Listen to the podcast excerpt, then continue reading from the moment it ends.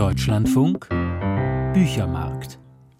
Februar 2024. Sie hören den Büchermarkt mit den besten sieben der besten Liste des Deutschlandfunks. In unserem Geburtstagsjahr. Denn im Oktober 2024 wird die Bestenliste 30 Jahre alt. Am Mikrofon, Sie wissen schon, Ute Wegmann. Jurorin im Studio ist heute die Düsseldorfer Kinderbuchexpertin Ursula Nowak. Ursula Nowak, Sie sind seit 2016 Jurorin. Ja, was bedeutet, 2016. Ja, was bedeutet die besten sieben Liste für Sie? Also die besten sieben sind für mich jeden Monat eine Überraschung. Die besten sieben bilden die gesellschaftlichen Themen von Kindern und Jugendlichen ab. Und bei den besten sieben hoffe ich jeden Monat neu, dass meine Vorschläge auf die Liste kommen. Das ist, glaube ich, ein Aspekt, der ganz interessant ist, weil im tiefsten Innern, denke ich, wünscht sich das jeder und jede. Zentrales und verbindendes Thema unserer sieben Bücher ist heute das Anderssein und der Kampf um Anerkennung. Ob es um Wölfe geht, um Geflüchtete, um Migration oder Vorurteile, um komplizierte Dreierkonstellationen, das Gefühl der Unmännlichkeit oder Obdachlosigkeit. Wölfe machen heute den Anfang, so auch der Titel mit dem Untertitel Wahre Geschichten. Ein Sachcomic in Zusammenarbeit mit einem polnischen Wolfsexperten, Michal Figura, schildert acht reale Begegnungen mit einzelnen Wölfen oder vielleicht sogar auch mit einem Wolfsrudel. Was erfährt man hier? Alles eigentlich, was man über Wölfe wissen sollte. Wie ist ein Rudel organisiert? Wie groß ist sein Revier? Warum wandern Wölfe über weite Strecken? Das weltweit bekannte polnische Künstlerpaar Alexandra Michelinska und Daniel Michelinski, wir kennen sie von vielen anderen großartigen Sachbüchern, hat dieses Buch in Panels gezeichnet. Ursula Nowak, wir haben acht wahre Geschichten. Wie ist das Buch umgesetzt? Wie kann man sich das vorstellen? Ja, das Buch ist großartig umgesetzt. Und zwar werden wahre Geschichten erzählt. Es werden Fotos eingeblendet von den Wildkameras, die aufgestellt wurden. Und daneben die Zeichnungen. Das Ganze ist vermischt mit sehr poetischen Illustrationen zu diesem Thema Wölfe, Leben der Wölfe in den Wäldern. Und ich finde es sehr berührend, weil ja die Wölfe auch Namen bekommen. Die heißen Celina oder Campino oder Luna. Und so somit kann man sich sehr gut in diese Wölfe hineinversetzen und auch vor allem in die Wolfshüter. Also es geht nicht nur um die Wölfe, die sehr gut beschrieben werden, wie die Rudel sich aufbauen, wie sie funktionieren, wie sie ihre Reviere abstecken, wie sie an andere Orte kommen, ob sie gefährlich sind oder ob sie selbst gefährdet sind. Und es wird sehr viel über die Wolfsschützer gesprochen, also diejenigen, die sich darum kümmern, dass die Wölfe erhalten bleiben. Und somit ist es ein Buch, in dem es sehr viel darum geht, wie wichtig es ist, dass die Wölfe erhalten bleiben im gesamten ökologischen System. Das heißt, wir lernen auch viel über die Arbeit dieser Menschen, zum Beispiel dieses polnischen Experten. Genau, diese polnischen Experten, die brechen auf zu jeder Tages- und Nachtszeit. Sie sind quasi immer mit den Wölfen verbunden, weil sie durch dieses GPS-System immer Meldungen bekommen. Einmal Meldungen von Bewegung und noch viel schlimmer Morbiditätsmeldungen, also wenn sich nichts bewegt, das heißt, der Wolf kann vielleicht in einer Schlinge sein, gefangen sein, dann machen sich die Wolfsschützer auf den Weg, manchmal 500 Kilometer weit durch den Wald und kümmern sich um diesen kranken, verletzten oder in Gefahr befindlichen Wolf und müssen es auch sofort tun. Und das ist ganz toll beschrieben und daran merkt man auch die Liebe dieser Wolfsschützer zu den Tieren, die das wirklich mit Leidenschaft tun. Was war für Sie jetzt das herausragend Besondere? Naja, das besondere Erlebnis ist eigentlich die berührendste Geschichte, ist mit diesem kleinen Wolfswelpen Luna, der von Spaziergängern äh, mitgenommen wird, angeblich als kleiner Welpe, als Hund. Und beim Tierarzt stellt sich heraus, nein, das ist ein Wolf. Und diese rührende Arbeit der Wolfsschützer, die versuchen, diesen Wolf wieder in die Wildnis zurückzubringen und einfach sich bemühen, den wieder zu seinem Rudel zu bringen. Die Eltern finden ihn nicht. Und dann wird deutlich, dadurch, dass Menschen helfen wollten, haben sie sein Leben zerstört. Er muss in die Gefangenschaft, er kann nicht zurück in die Wildnis. Und das ist eigentlich eine ganz tolle Botschaft. Lasst die Wildnis in der Wildnis, haltet euch fern von den Wölfen und trotzdem muss es Wolfsschützer geben, die helfen müssen. Sie sagen es, ein Buch, das auch und vor allem mit Vorurteilen aufräumen möchte, zum Beispiel, dass Wölfe schwache Tiere verstoßen würden oder immer ein Alpha-Tier brauchen und um diese Anführerschaft angeblich kämpfen. Orientiert, auch das haben Sie bereits gesagt, an den Aufnahmen der Wildkameras und an den Fotografien. So sind die Illustrationen entstanden. Und da ja da vieles bei Nacht geschieht, da ist das schon auch manchmal ein bisschen duster, aber ungeheuer informativ und ungeheuer berührend. Mit einem Glossar. Ich würde sagen, rundum gelungen und Sie sagen es ja auch. Ja, ja, der Anhang ist auch ganz toll viele wichtige Fragen. Und was ich auch gut finde, dass auch gesagt wird, sind die Wölfe auch eine Gefahr? Sie reißen ja Herdentiere und das kann auch mal passieren. Also es wird nicht gesagt, dass es nur positiv ist und dann muss der Staat dafür einstehen und muss das Tier ersetzen. Also das fand ich auch eine ganz interessante Information. Wölfe, wahre Geschichten von Michal Figura, Alexandra Michelinska und Daniel Michelinski, aus dem Polnischen von Thomas Weiler und Marlena Breuer, Moritz Verlag, 268 Seiten ab 8. In unserer Audiothek finden Sie noch einen längeren Beitrag über dieses Buch von dem Kollegen Thomas Linden. Wir bleiben in der Nacht. Im nächsten Sachbuch sind es allerdings Menschen, die sich durch das Dunkel bewegen, durch Wälder, in Wagen, auf geheimen Routen, durch Kälte, mit Hunger und in allergrößter Lebensgefahr.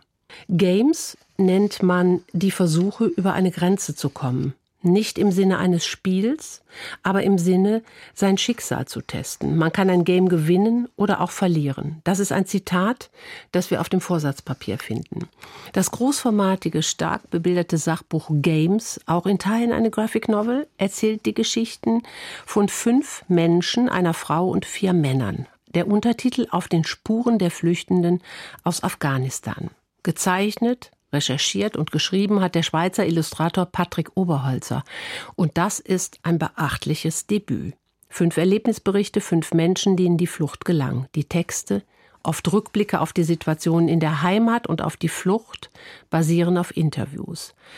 Wir finden aber viel, viel mehr in diesem reichen Buch, nämlich auch jede Menge Infografiken die sind richtig toll gemacht. Also die Infografiken, die visualisieren komplexe Sachverhalte auf sehr verständliche Weise. Die informieren, die ordnen also das Geschehen ein. Warum flüchten diese fünf jungen Menschen aus Afghanistan und wie sind die Wege? Wie kann die Route sein? Und man erfährt immer wieder zwischen den Geschichten, die erzählt werden. Die Geschichten werden oft sehr komprimiert, manchmal sogar auf zwei Seiten erzählt. Also wirklich im Sinne eines Comics, das sehr textlastig ist, also sehr, sehr viel zu lesen ist, wenige Sprechblasen und man dann auf Infografiken Grafiken erfährt, Fakten wie, was kostet überhaupt eine Flucht? Was ist die Arbeit eines Schleppers? Welche Wege gibt es? Welche Routen? Und was sind die Gründe, dass eine Route plötzlich umgeändert werden muss?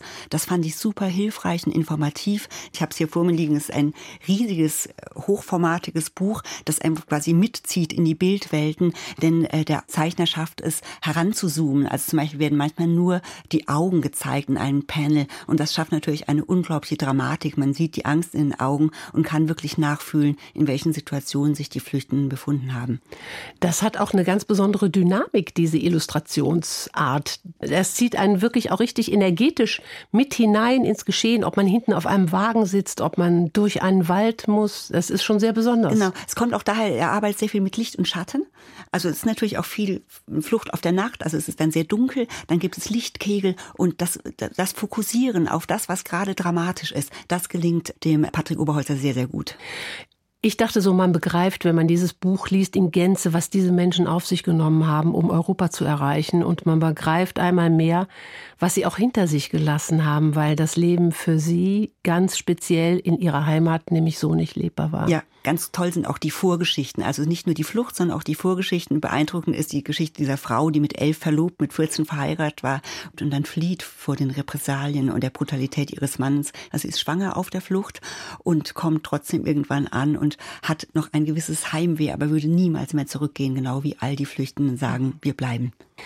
Games auf den Spuren der Flüchtenden aus Afghanistan von Patrick Oberholzer. Wie gesagt, ein beachtliches Debüt. Splitter Verlag, 96 Seiten, ab 13. Kommen wir zu einer Familiengeschichte mit einer hohen Intensität. Bereits im letzten Sommer ausführlich besprochen im Büchermarkt. Vatermal von Nechato Usiri. Geboren wurde er im Ruhrgebiet. Er hat Germanistik studiert, ist eng verbunden mit dem Theater und gewann mit einem Auszug aus diesem Buch 2021 den Kellack und den Publikumspreis beim Ingeborg Bachmann Wettbewerb.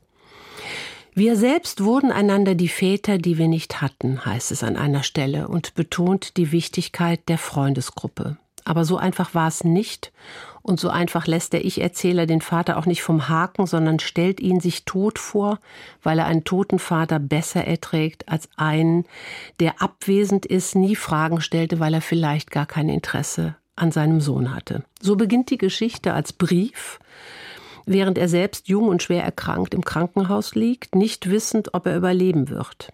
Er schreibt dem Vater, so sagt er, um nicht den Verstand zu verlieren, und so wechselt direkte Anrede mit Erinnerungspassagen und Krankenhausaugenblicken.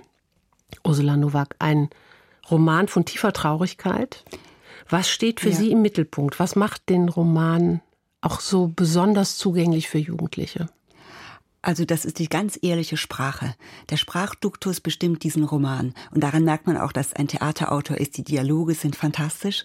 Also der Sprachduktus wechselt einmal von dem Jugendlichen oder von dem jungen Mann und von der Zeit aus seiner Jugendzeit, verbunden mit Rap-Texten, mit äh, Jugendsprache. Auch das Setting ist so, wie man es kennt, am Bahnhofsvorplatz mit Pitbull und Bomberjacken und sitzen da zusammen und sprechen auch diese Sprache, die Jugendliche sprechen. Und der Duktus wechselt dann wiederum zur Mutter, die am Krankenbett sitzt und auch ihre Geschichte erzählt, oder zur Schwester, die ernsthaft ist und äh, auch mit einer gewissen Wut erzählt. Und das Ganze ist deswegen so toll, weil auch immer mit allem ein gewisser Humor mitschwingt. Humor in der Beobachtung, vor allem in der Beobachtung der Deutschen auf der Ausländerbehörde, auf dem Amt. Also diese komischen Situationen, die Muster sind, in die sich Migranten begeben müssen und oft den Hintergrund überhaupt nicht verstehen, aber man hat das Gefühl, die Deutschen verstehen den Hintergrund auch nicht. Es findet einfach so statt wie in einer vorbereiteten Kochshow, sagt er an einer Stelle. Der Stempel, alles liegt bereit. Also für mich ist der Höhepunkt des Romans am Ende, wenn er 18 Jahre alt ist, noch einmal zum Ausländeramt geht, so wie er jedes Jahr zum Ausländeramt gegangen ist und dort dann seine Einbürgerungsurkunde bekommt und sich seinen Pass abholen darf. Und das ist mit so viel Humor und Leichtigkeit, trotz aller Schwere beschrieben, aber auch mit so viel Wut, also eigentlich mit ganz viel emotionaler Ehrlichkeit. Und ich finde, das macht den Roman aus, dass Jugendliche sich darin wiederfinden können. Jetzt habe ich am Anfang gesagt Familiengeschichte.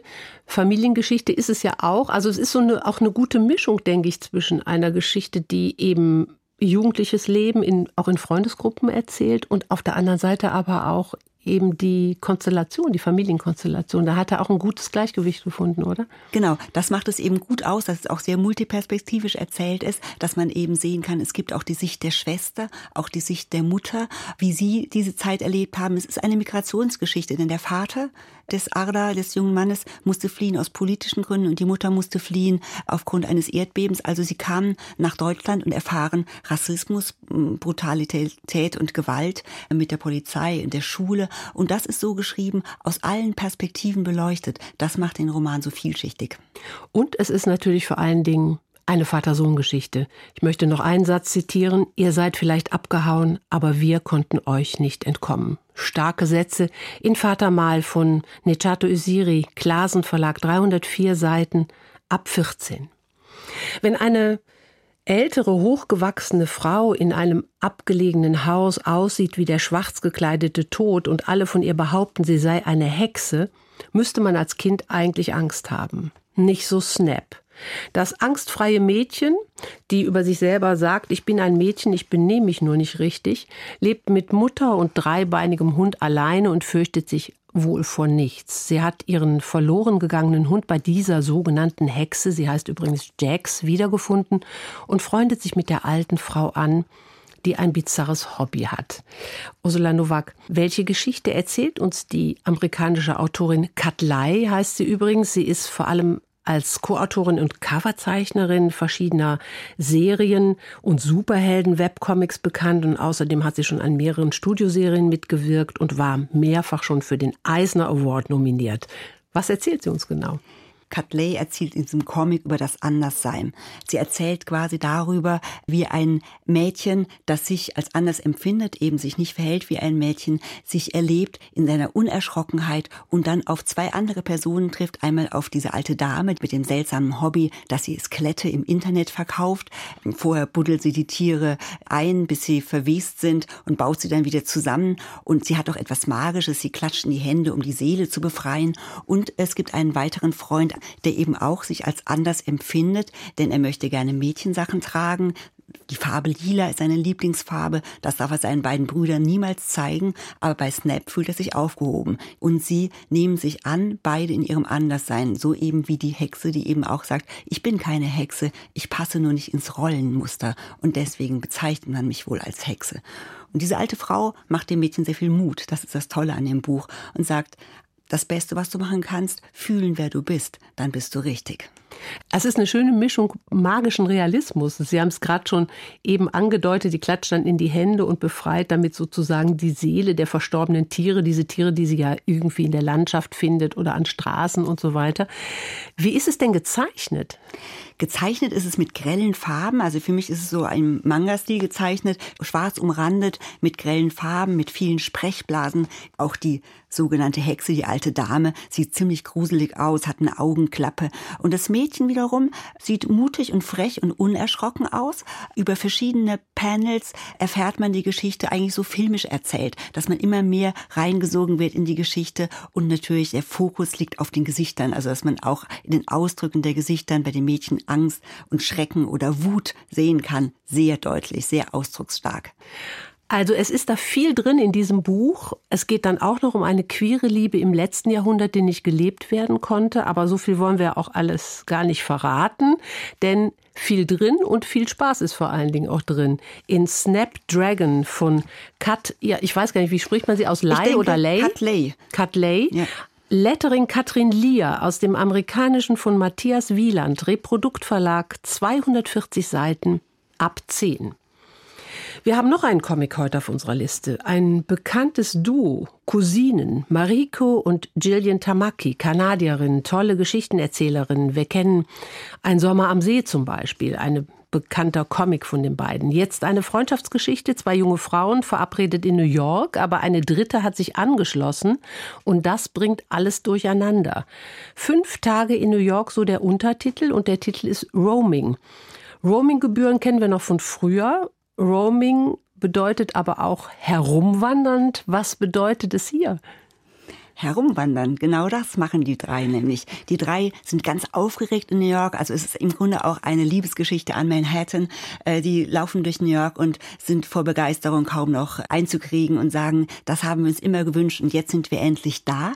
Die Bedürfnisse sind aber sehr unterschiedlich. Denn das eine Mädchen möchte gerne die Sehenswürdigkeiten sehen und die neue, die dazugekommen ist, möchte auf keinen Fall als Touristin erkannt werden. Und das führt von Anfang an zu einem Konflikt und letztendlich dann zum Konflikt der Dreien, denn es entsteht eine Liebesaffäre zwischen der einen Schulfreundin und der neuen dazugekommenen und äh, das eine Mädchen fühlt sich dann sehr einsam und ausgeschlossen. Aber die kommen ins Gespräch und wie immer gelingt es den beiden, Mariko Tamaki und Julian Tamaki, diese feinen Gefühle und Veränderungen von Jugendlichen aufzunehmen und aufzuspüren, so dass es nicht zu einem Eklat kommt, sondern zur Auseinandersetzung. Das ist eigentlich das Tolle an diesem Buch. Es wird vieles angetestet, aber die Auseinandersetzung wird konstruktiv gelöst. Also man kommt immer wieder dazu, sich zusammenzufinden und das sich verändern in jugendlichen Jahren auch anzunehmen. In welchen Bildern erzählen denn die beiden die Geschichte? Also die Bilder sind großformatig, hin und wieder kommen Seiten ganz ohne Text aus. Da wird wirklich in den Bildern erzählt. Für mich war ganz beeindruckend die Geschichte im National History Museum, als die beiden sich zum ersten Mal küssen und diese Annäherung erfahren. Da kommen seitenweise nur Bilder, die dieses Gefühl transportieren, wie verliebt die beiden sind. Und dann kommen wieder seitenweise sehr viel Textpanels in der Auseinandersetzung im Gespräch. Die Bilder sind zweifarbig, lila und so ein Ockerfarbton, eigentlich fast wie kolorierte Schwarz-Weiß-Fotos. Erinnert sehr in der Farbigkeit an das vorangehende Buch äh, letzter Sommer, äh, in diesen lila und hell-Ockerfarben. Der Fokus liegt auf den Gesichtsausdrücken und auf den Emotionen und die sind in den Bildern sehr, sehr gut zum Ausdruck gebracht. Aber es ist auch ein New York-Buch, kann man sagen. Ne? Ja, eine Liebesgeschichte an Manhattan. Ich finde, es sind ganz tolle Abschnitte drin von Manhattan. Genau, wir finden ganz viele Gebäude, die wir kennen aus Filmen, aus dem Selbsterlebten oder ja, von Äußerlichkeiten und erster Annäherung über Drogen und Sex zu Entzweiung, Entdreiung und Wiedervereinigung und das Ganze in fünf Akten. Roaming, fünf Tage in New York von Mariko Tamaki und Gillian Tamaki, Lettering von Anna Weismann aus dem amerikanischen von Matthias Wieland, Reproduktverlag, 448 Seiten, ab 13. Um einige dieser Themen die ich gerade genannt habe, geht es auch in dem Jugendroman Edward, Mein Leben, meine Geheimnisse. Geschrieben hat den Roman Zoe Beck, eine mit Preisen ausgezeichnete Schriftstellerin, Übersetzerin, Verlegerin, Synchronregisseurin mit Wohnsitz in Berlin. Das hier ist allerdings ihr Debüt im Jugendbuch. Ursula Nowak, ein Tagebuch. Was ist das zentrale Thema dieses Tagebuchs und wie ist es geschrieben? Ja, es ist in der Tat ein Tagebuch. Es ist in Tagebuchform geschrieben, in kurzen Sätzen, manchmal viele Nachrichten an einem Tag. In der Headline ist der Tag und die Uhrzeit, dann vorangehende Uhrzeiten. Worum es geht, ist um das Faken. Also das war für mich das Interessante in dem Buch. Das Faken klappt besser als die Wirklichkeit. Denn der junge Edward will ja in Kontakt gehen mit Konstanze, die ihn sofort blockiert über den Kontakt über Instagram, aber den gefakten Jason, den er sich erfindet, den liebt sie sehr. Mit dem geht sie in Kontakt, mit dem tauscht sie sich aus und da erfährt äh, der Junge etwas sehr viel über seine Konstanze, die er so verehrt, aber nur als gefakter Junge. Zoe Beck ist ja Krimi-Autor und es wird dann auch wirklich spannend und aufregend, denn man wartet drauf, wann das Ganze auffliegt. Irgendwann muss er sich ja verheddern in der Situation und das ist auch bald der Fall. Dann entwickelt er einen Fake-Account, damit er weiterhin mit ihr in Kontakt bleibt. Parallel gibt es noch eine andere, zweite Geschichte. Er freundet sich an mit dem Nachbarn, mit einem Astrophysiker, der ihm Nachhilfeunterricht gibt und der ihn ein bisschen erdet, ins richtige Leben holt. Als dann ein neues Mädchen in die Klasse kommt, erfährt der Junge, Moment, ich kann in Kontakt kommen und das führt ihn wieder ein bisschen in die Realität Realität zurück, dass er weiß, okay, ich kann eigentlich auch mit Menschen ganz normal sprechen. Nun kommt der Nachbar in große Gefahr und er denkt sich wieder über einen Fake aus, wie er ihn retten kann. Und diese beiden Parallelgeschichten laufen dann zusammen.